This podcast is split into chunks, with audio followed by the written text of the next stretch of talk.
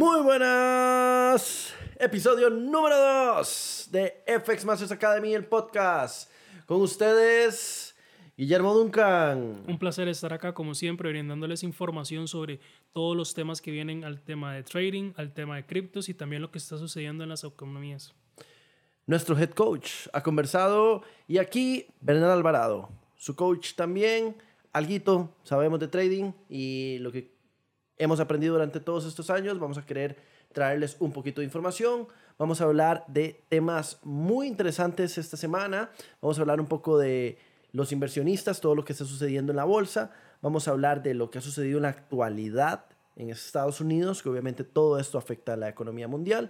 Vamos a hablar del euro, vamos a hablar de nuestra academia, vamos a darle un repaso también a cómo ha sido este canal de señales que nos estuvieron preguntando bastante durante la semana, cómo era que funcionaba, cómo era que se movía. Y como siempre, porque sabemos que quieren aplicarlo en las gráficas, vamos a darle una revisión, criptos. Y al oro. Y algo más por ahí, secreto que tal vez tengamos. Así que bueno, empecemos con el primer tema. Vamos con eh, todo lo que es acciones, bolsa, economía, todo esto, porque se va a mover bastante interesante. Eh, Guille, ¿sabes quién es Michael Burry? Pues bueno, primero que nada es uno de los inversionistas que se ha puesto de moda. Desde eh, The Big Short ha sido un inversionista que muchas personas siguen. Algo muy curioso que vimos es el hecho de que él haya liquidado todas sus posiciones, tanto en venta como en compra que tenía, y lo dejó en una sola compañía. Esto definitivamente a las personas que lo siguen de cerca y a las personas que saben quién es, saben que él no suele hacer este tipo de, cosas al aire, no toma estas decisiones al aire. Entonces es muy importante seguirlo y ver por qué. Pero ahora, aparte de los que lo conocen, ¿saben en cuál empresa se quedó? Ah, vamos vamos vamos, vamos paso a paso, exactamente. Michael Burry, igual famoso bastante por llevarle la contra a Elon Musk. Durante años ha shorteado Tesla de manera increíble. Y Tesla que ha subido millones y millones y millones, siendo una de las acciones más rentables en los últimos años. Y aún así, Michael se atreve a ir en contra y en contra. Igual Michael ha estado vaticinando una caída de mercado y una recesión durante años de años de años. Pero el peso de la acción que acaba de hacer, o sea, liquidó más de 162 millones de dólares. Pero ahora, hay que ver en dónde lo puso. Liquidó todo su capital y solo se mantuvo en uno. Número uno, una prisión y número dos, una empresa de salud mental. Ahora, para nadie es un secreto que estamos ahora a punto de una gran recesión.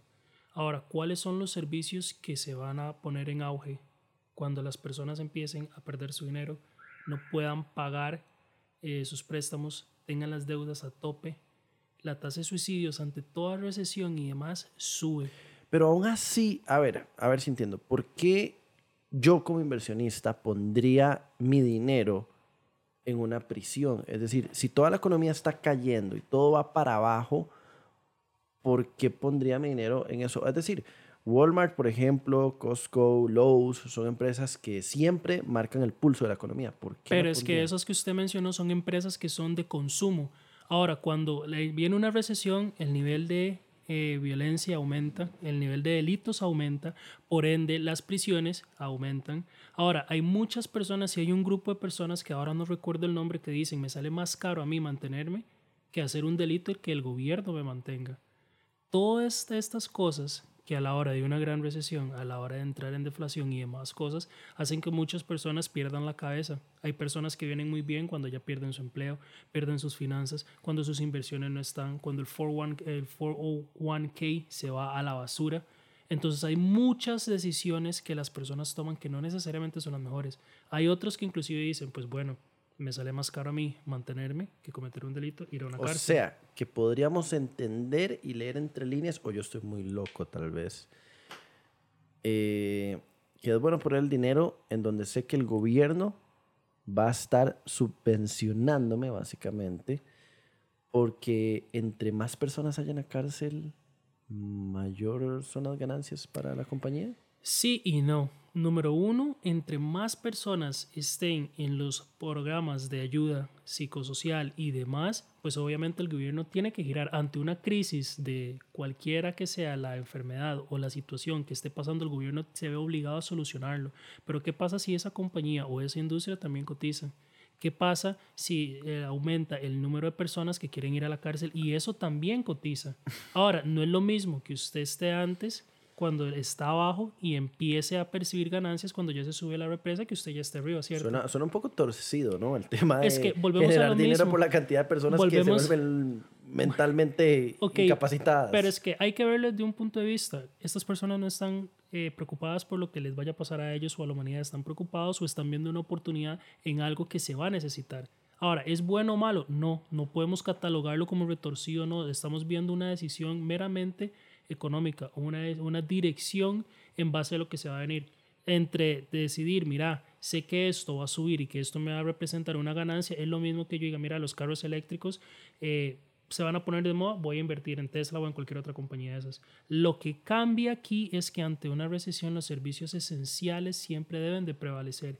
Y es ahí donde muchas personas, porque estoy seguro que Michael no es el único que la vio, están buscando y están tratando de tener una oportunidad en ese punto. Es un servicio esencial que creo que a la mayoría no nos pasa ni siquiera por la cabeza. El hecho de una prisión o salud mental y generar ganancias de eso, bueno, es una opción definitivamente diferente en el margen de posiciones que se puede tener en el mercado. Y también en el margen de pensamiento, normalmente uno tiene que ir muchos pasos adelante y tiene que prever lo que se viene y tener un nivel de cálculo muy exacto para poder llegar a tomar esa decisión. No, y ya lo vimos hace 10, 12 años. O sea, Es lo correcto. que sucedió en el 2008 fue, fue increíble. Y Michael, creo que algo sabe un poquito de estas Como dicen, lo cosas. más difícil es hacerlo la primera vez, ya la segunda es repetir la fórmula. Entonces podríamos estar viendo la fórmula.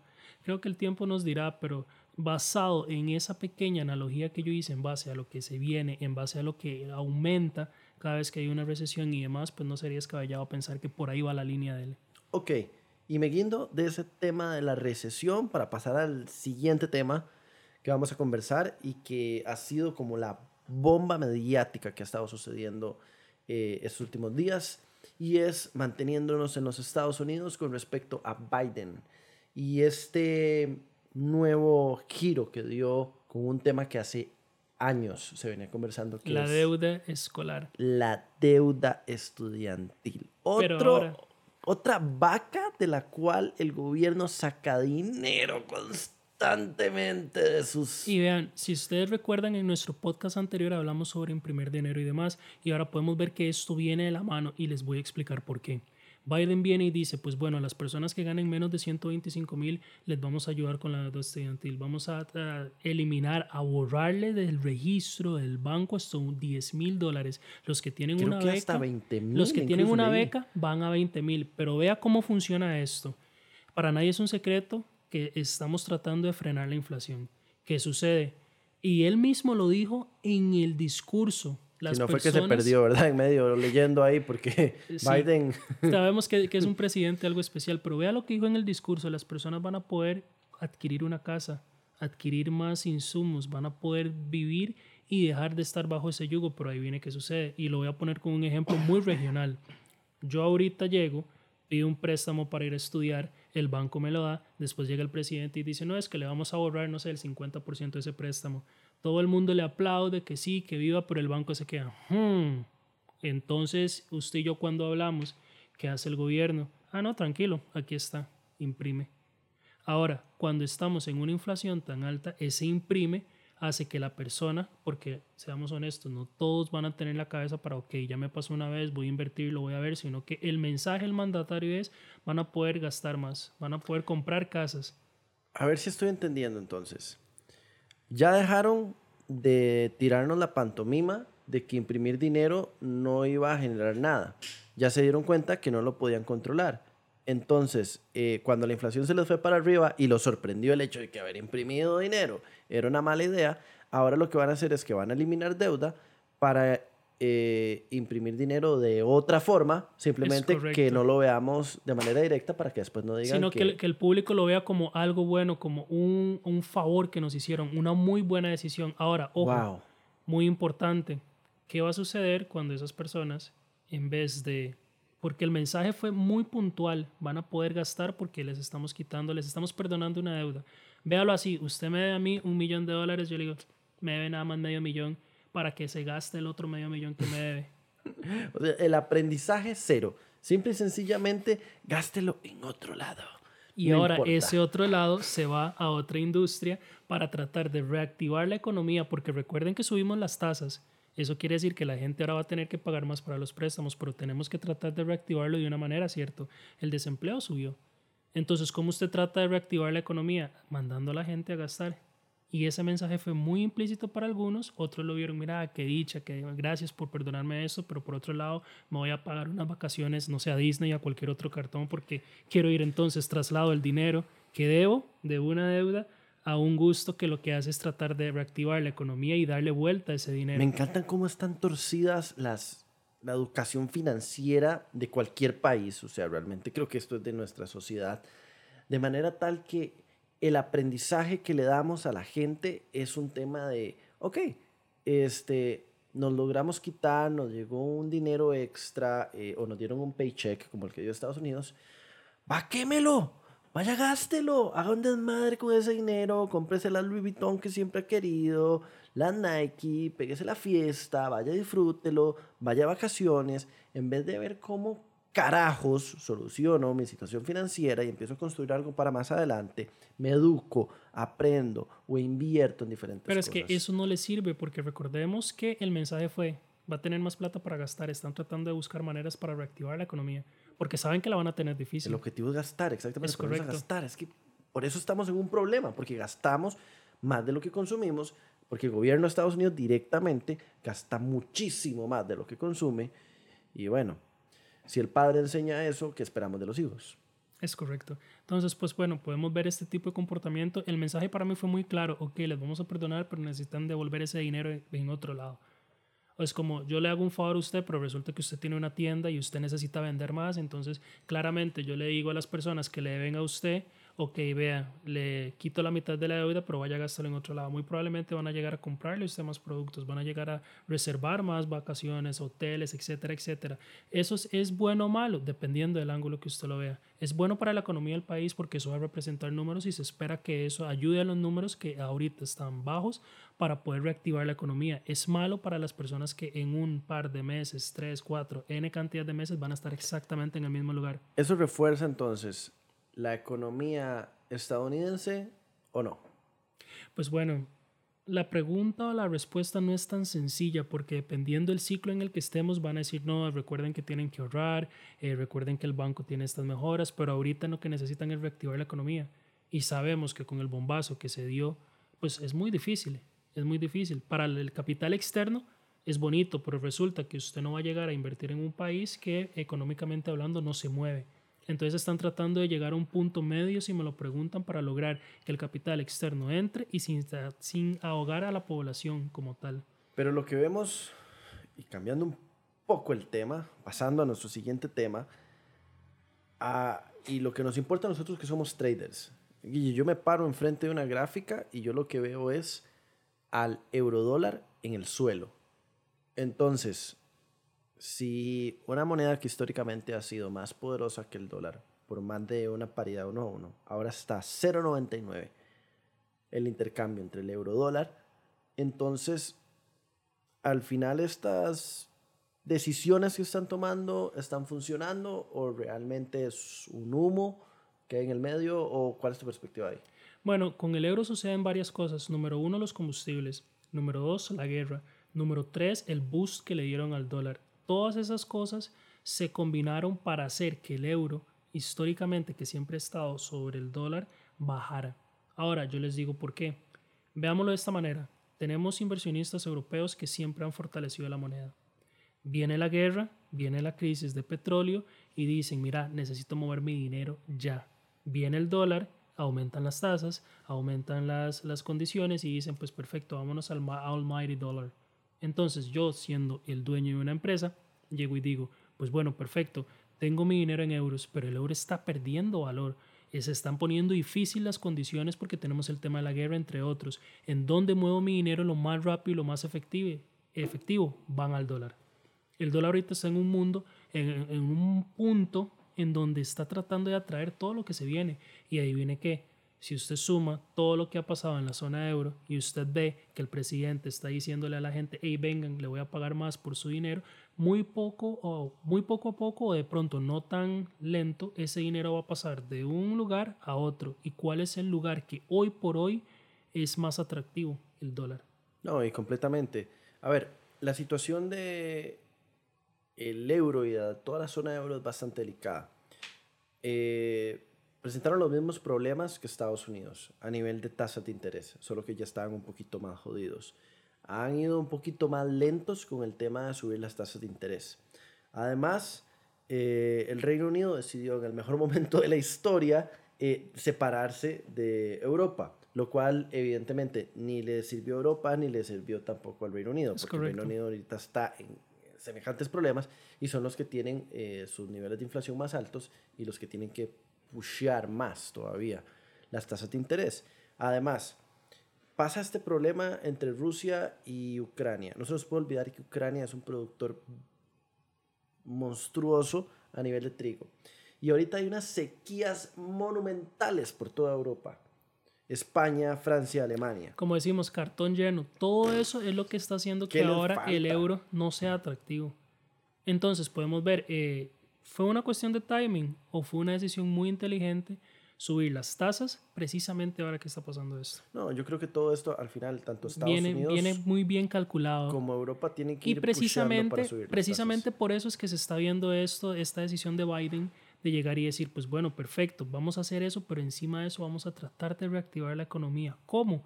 Vamos a ir perdonando deudas y demás. Entonces, ese tipo de cosas hay que verlas, porque recordemos que al subir la tasa estamos tratando de decirle a la población, hey, no gasten tanto. ¿Por qué? Porque necesitan verse atractivos. Pero si usted baja las tasas y en eso la economía sigue activa, sigue moviéndose, es un mensaje muy diferente el que usted está dando. Está diciendo, le puedo pagar más por su dinero, pero además de eso, mi población es activa económicamente hablando. Y volvemos a la, a la otra parte. Europa le dice a sus ciudadanos incluso que gasten menos que gasten menos consumos, que gasten menos electricidad, que gasten menos agua, que me gasten menos gas, porque no hay agua, no hay gas. O sea, están perdiendo energía por absolutamente todo lado. Cualquier persona con tres dedos de frente sabe que la situación económica va a afectar, está afectando y se va a poner todavía peor. Y ahorita viene el invierno. Es, decir, si teníamos problemas de esas tres cosas, electricidad, energías y combustible se va a poner todavía peor porque la gente va a necesitar consumir todavía más. Es decir, se muestra en las gráficas cómo la economía se aplica directamente al trading y vas a ir perdiendo y perdiendo y perdiendo hasta que realmente muestres algo que levante o que Estados Pero puede Unidos suceder, puede suceder lo que pasó con, con Brasil que se aprovecharon del tema de los combustibles para bajar otros precios y ahora Brasil está en deflación. No, no, no. y no solo es, eso. Bolsonaro es un genio. no solo eso, es la deflación más grande desde 1980. En el momento más complicado de la historia. Es correcto. O sea, estaban llegando, estaban llegando al 5% de inflación que el Banco Central les dijo que no podían pasarse. Y tuvieron esta genialidad de decir, bueno, perfecto, podemos entrar por ahí para bajar los demás servicios. Entonces, que usted llegue y diga, mira, estoy a punto de llegar, aplico una deflación, pero la aplico inteligentemente en donde la gente siente un respiro en vez de un freno, pues eso ayuda bastante. Y ahora, ¿qué es lo que estaba más caro? Los petróleos, los recibos eléctricos o la energía eléctrica. Entonces le entró por donde debía. No, no. a ver, de mi criterio para empezar, Bolsonaro es muy buen presidente, es un genio. O sea, a ver, lo que ha hecho y cómo ha manejado esa situación fue increíble. De que pasó también lo del COVID, increíble. Incluso eh, yo creo que el tema de Japón es un punto que también hay que poner y que hay que destacar. Japón, conforme empezó eh, ese tema de COVID y de esta crisis, eh, dijo, manos arriba. Es decir, si la economía se tiene que ir al suelo, se tiene que despedazar, se tiene que caer, se va a caer y ahí se va a ir. Y sí, ves una gráfica, el USD yen para arriba, todos se van ganando y dices, ah, yen se está depreciando un montón. No, es que Japón está viendo las cosas como son, aprendió de sus errores del pasado, porque cuando hace años intentó meter las manos, más bien la cagó más y la economía se les fue todavía más de trasero. ahorita está diciendo, listo, todo se va a ir así, pero la economía que hay ahí es real. La economía que está sustentando a Europa ahorita y a Estados Unidos es una economía impresa, falsa, artificial y que en algún momento va a llegar a caer por su propio peso. Y es que ese es el punto. Cuando usted se da realmente cuenta que algo es artificial, cuando ya el valor de una divisa o el valor de ese papel que tanto buscamos ya realmente no vale porque pueden decidir imprimir o pueden decidir dejar de imprimir en cualquier momento. Cuando ya usted necesita ir más allá de la economía básica que es produzca lo que, lo que consume y trate de sacar ganancia de eso, a, bueno, voy a inventarme una máquina o voy a agarrar de un sombrero el dinero y ahora, ahora esa hoja de papel es un dinero.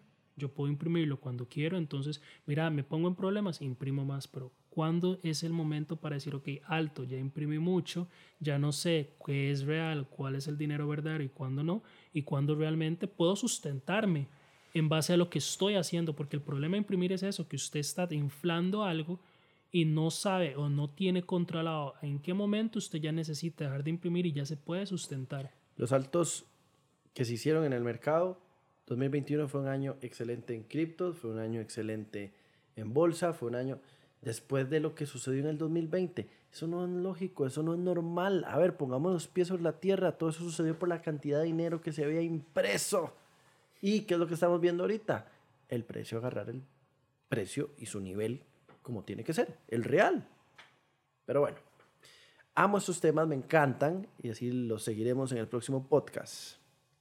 Ahora, Vamos a cambiar completamente y pasamos a temas un poquito más de, de, la academia de FX, porque siempre al final nos vienen a preguntar cosas y justamente intentaremos seguir resolviendo todas las que podamos. Guille, hablemos un poquito de FX Masters Academy. Eh, ¿Qué es lo que nos diferencia? O sea, ¿qué es lo que diferencia a tu academia de cualquier otra? ¿Qué es lo que diferencia a tu staff de cualquier otro? ¿Qué es lo que sientes vos estando desde adentro? ¿Qué es lo que marca la diferencia para Bernal como estudiante? ¿Qué es lo que no voy a encontrar en otro lado? Bueno, lo que no vas a encontrar en otro lado es que nosotros hacemos un plan que se adecue a tu vida. Nosotros no hacemos un copy-paste o decimos, mira, esto es lo que tienes que seguir. Sabemos que las necesidades de las personas cambian. Entonces, dependiendo de lo que necesites, el plan se adecua a eso. Aparte de eso, el acompañamiento. Nosotros no decimos, mira, ya vas a dejar de hacer lo que estás haciendo en tanto tiempo, sino que nosotros vamos a decir, ok, ¿cuál es el tiempo que tienes que para dedicarle a esto, cuáles son las sesiones que tienes a esto y en base a esa conversación nosotros hacemos un plan que sea funcional. De nada sirve que tengamos la estrategia millonaria y que todo el mundo empiece a votar papeles y todo el mundo, porque si esa estrategia multimillonaria a usted no le funciona, de nada sirve, nunca la va a usar, nunca la va a aplicar. Sin embargo, si nosotros sabemos cómo es su día a día, sabemos cuáles son los espacios que usted tiene, nosotros podemos recomendarle algo según sea su caso y su caso no es igual al del vecino o al del primo o al del pariente, no, su caso es muy particular a usted. Hay muchas personas que lo ven esto como un plan A, B, C y demás, hay otros que lo ven como una opción, hay otros que lo ven como algo que realmente quieren hacer. Entonces eso marca la diferencia, saber qué es lo que espera el estudiante y nosotros en base a esa información tratamos de adecuar un plan que para él funcione. Ok, ok. Y yendo a profundidad incluso con ese tema eh, diferencial o particular que, que dices, eh, yo quiero dar mi perspectiva, por ejemplo, con lo que es una sesión uno a uno, porque aquí dentro de las preguntas, ya saben, todos los que tengan preguntas, déjenlas en los comentarios, envíenlas al inbox o por nuestras redes sociales y hago ahí la, la cuña, síganos por redes sociales, estamos en Instagram, ya tenemos TikTok, vayan a buscarnos en nuestro TikTok. Este, pueden buscar a Guille también en Instagram, pueden buscar a mí, estamos también en Facebook. Eh, una de las preguntas que nos llegaba ahí es cómo funcionan las sesiones uno a uno.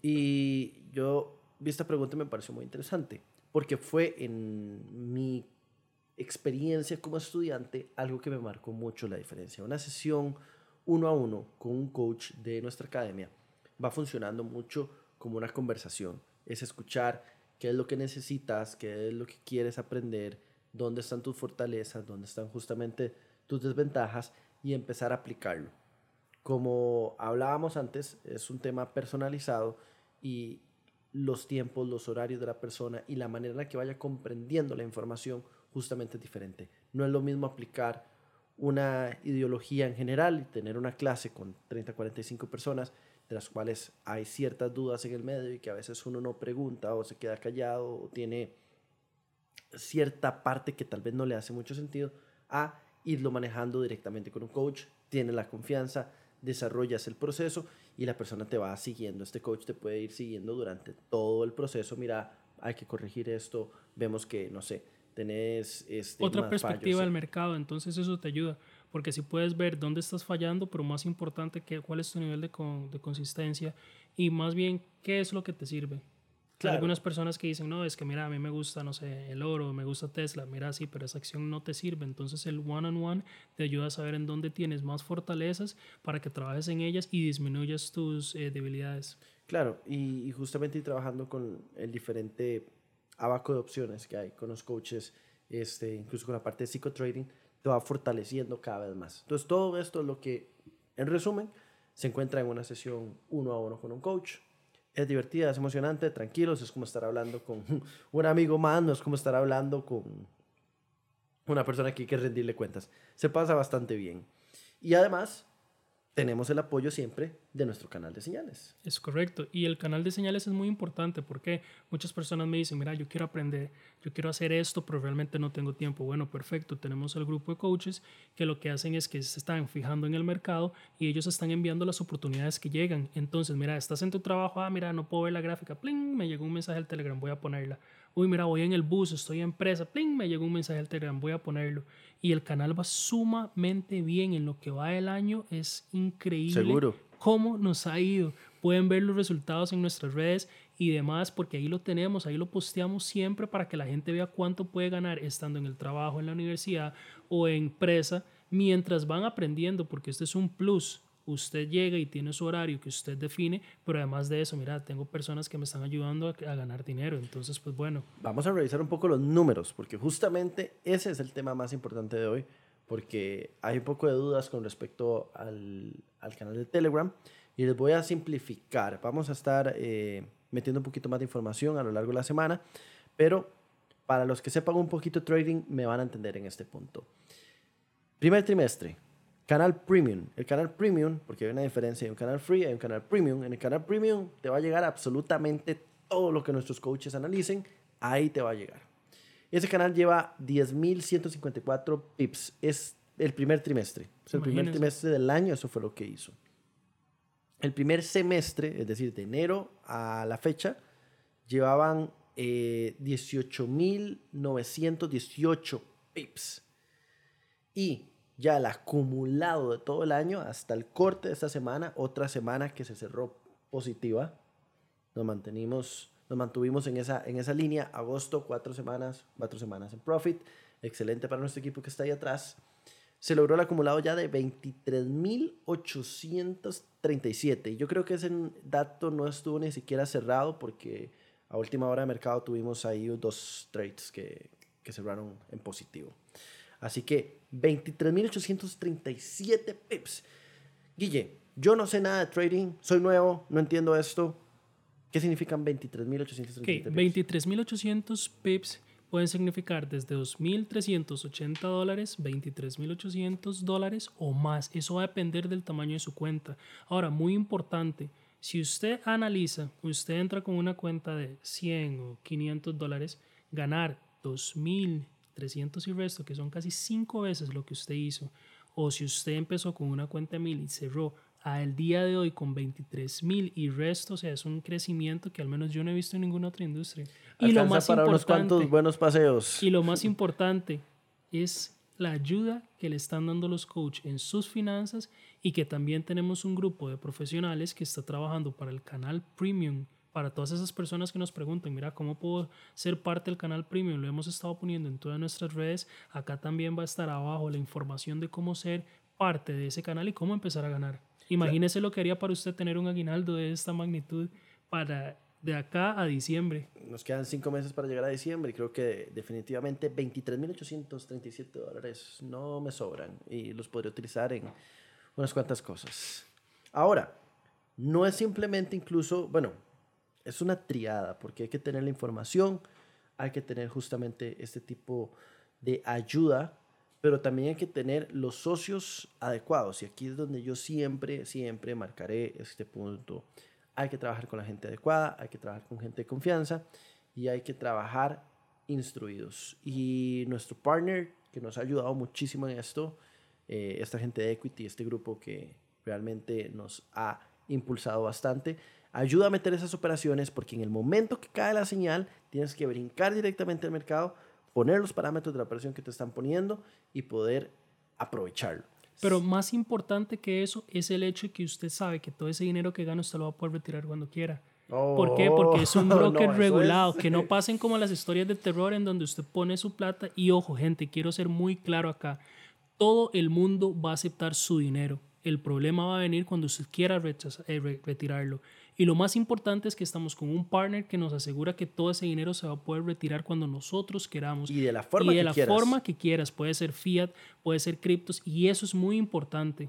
No, y ahorita con, con todo el avance y cómo se está moviendo cripto, te da tantas facilidades, de verdad. Yo soy un amante cripto, eh, adoro cripto y poder retirar y mover dinero por cripto para mí es uno de los valores más importantes completamente. Poder mover y sacar tu dinero, poder entrar, ver la señal, brincar directamente, porque todos los coaches no vivimos juntos.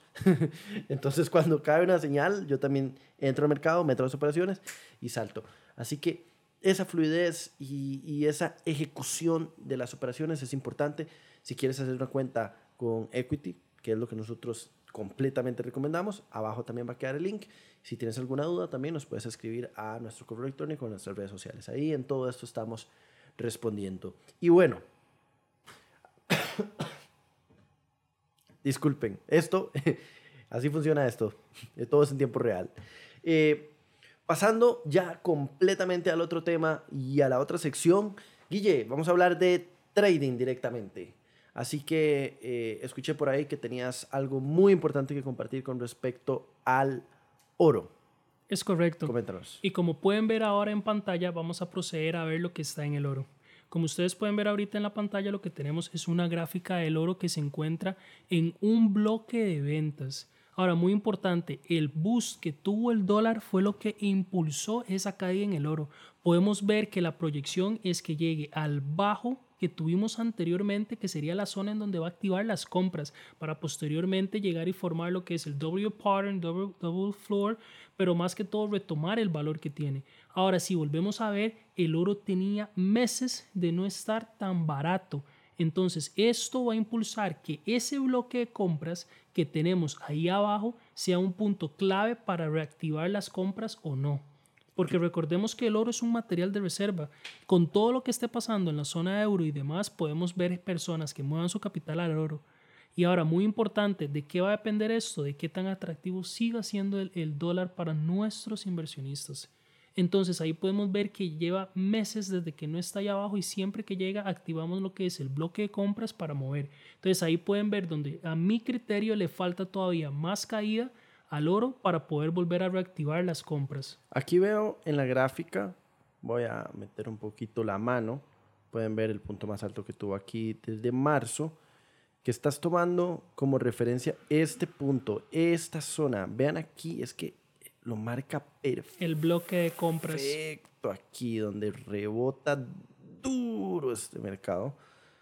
Tres puntos, cuatro puntos y obviamente estamos tomando de referencia esta misma zona.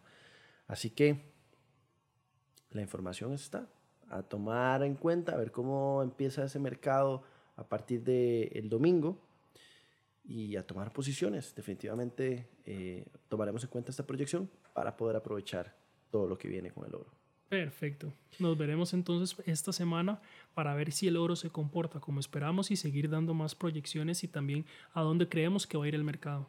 Así es. Así que esa va a ser la proyección de esta semana. Guille, Muchas gracias, vamos a tomarlo en cuenta de verdad. Y esto, pues, lastimosamente, en algún momento tiene que llegar a su fin. Y bueno, el de esta semana acaba acá. Fue un gusto haber compartido con todos ustedes. Muchas gracias por vernos, por escucharnos y nos vemos en la próxima. Nos vemos en la próxima. Saludos traders. Hasta la próxima. Adiós.